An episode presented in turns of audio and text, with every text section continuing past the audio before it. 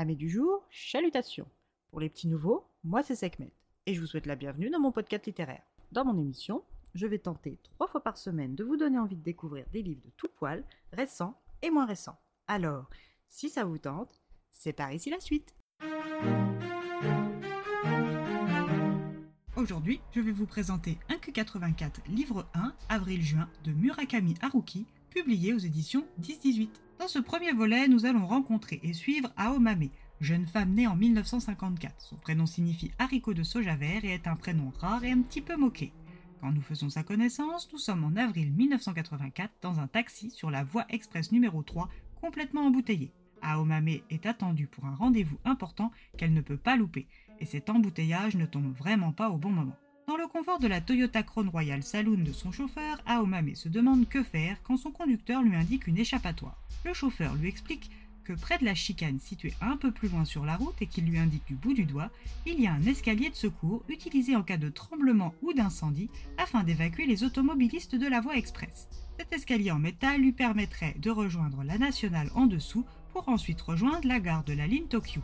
Il lui explique qu'en ordinaire, ce sont les ouvriers qui travaillent à la réfection des routes qui s'en servent et qu'en dehors des évacuations, il n'est pas commun de les emprunter, mais sans à sa connaissance être interdit ou puni. Aomame doit être présente à l'heure à son entretien. Elle règle la course et descend du taxi. Elle marche sur la voie express, longeant les voitures immobilisées jusqu'à la chicane sous le regard médusé des automobilistes coincés. Il est vrai que sa tenue du jour, composée de talons hauts et d'un tailleur mini-jupe moulant manteau long mis en valeur par sa longue et fine silhouette, ne passe pas inaperçue. Quand elle arrive devant l'escalier, la dernière phrase du chauffeur lui revient. Une fois que vous aurez agi de la sorte, il n'est pas impossible qu'ensuite le paysage vous paraisse assez différent de celui de tous les jours. Mais il ne faut pas se laisser abuser par les apparences, il n'y a toujours qu'une réalité. Si énigmatique qu'elle soit, ses paroles résonnent en elle.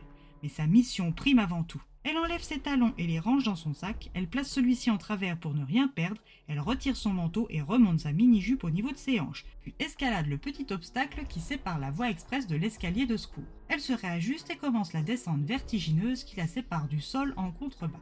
Une fois arrivée, même si quelques moments d'égarement ont ponctué son périple, c'est saine et sauve qu'elle foule le sol en béton d'une sorte d'entrepôt. Mais ce dernier est solidement fermé, lui interdisant la sortie pourtant toute proche. Elle commence à enrager quand elle finit par trouver un moyen étroit pour sortir. Elle regarde sa montre et constate qu'elle a encore suffisamment de temps pour arriver à l'heure. Elle enfile ses talons, passe une nouvelle paire de collants et prend un train en direction de l'hôtel Shibuya.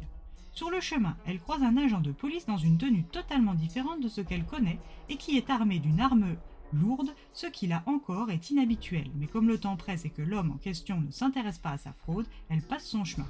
Après s'être enregistrée et remise de son expérience, Aomame monte jusqu'à la chambre 326 où son rendez-vous, Monsieur Miyama, l'attend. Enfin, pas vraiment. En entrant, elle se fait passer pour un membre du personnel de l'hôtel missionné pour vérifier la climatisation.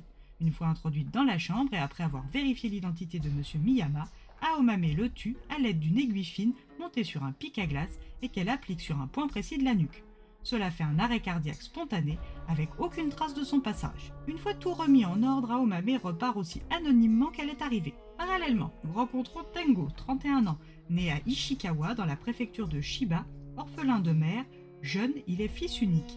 Célibataire, il s'occupe de son père atteint de la maladie d'Alzheimer et entretient une liaison avec une femme mariée depuis quelques années. Professeur de mathématiques dans une école préparatoire, il est apprécié de ses étudiants. Son hobby est l'écriture qui lui est aussi vital que respirer. Il a concouru pour le prix des nouveaux auteurs il y a 5 ans et même s'il n'a pas remporté le titre, il a retenu l'attention de l'éditeur-organisateur Komatsu. Depuis lors, les deux hommes entretiennent des relations professionnelles et amicales, si on peut qualifier Komatsu d'amical, et continuent de collaborer ensemble sur divers projets, dont le concours des nouveaux auteurs. Tengo, en plus d'être candidat chaque année, est juge pour les autres textes. Cette année, seul un texte retient son attention, La chrysalide de l'air d'une certaine Fukueri. Cette adolescente de 17 ans a écrit une histoire captivante mais n'a pas encore de style propre ou de maîtrise de la syntaxe. Quand Komatsu lit le texte, son instinct se réveille et lui crie d'agir. S'il veut qu'elle gagne le concours des nouveaux auteurs, puis celui encore plus prestigieux du prix Arutagawa, son texte va devoir être réécrit par celui en qui il croit le plus et qui ne manque ni de maîtrise ni de style littéraire, j'ai nommé Tengo. Komatsu sait qu'en tant qu'éditeur et organisateur, c'est un peu borderline comme procédé, mais il est sûr de son coup. Alors après avoir mis en relation Fukueri et Tengo, il n'y a plus qu'à laisser les choses se faire.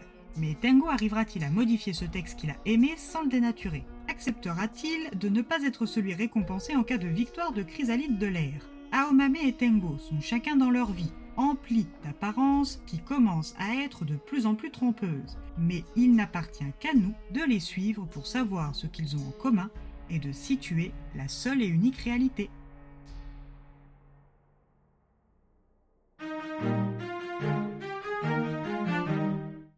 Une découverte de la plume de Murakami qui me donne encore plus envie de lire son œuvre. Un livre qui s'articule autour de deux personnages, Aomame et Tengo, dans une même période, le printemps 1984 à Tokyo. Au fil des pages et des chapitres croisés, on apprend à les découvrir dans leur entièreté. Et eh bien voilà, j'en ai fini pour aujourd'hui. J'espère que cet épisode vous aura plu et vous aura donné des nouvelles idées de lecture. Si vous souhaitez découvrir d'autres petits bonbons littéraires tout droit sortis de ma bibliothèque, je vous retrouve le samedi 3 février prochain pour un nouvel épisode. Et si d'ici là je vous manque de trop, n'hésitez pas à me rejoindre sur mon compte Instagram, at les lectures de Sekhmet. Sur ce, chalut les amis et à la prochaine!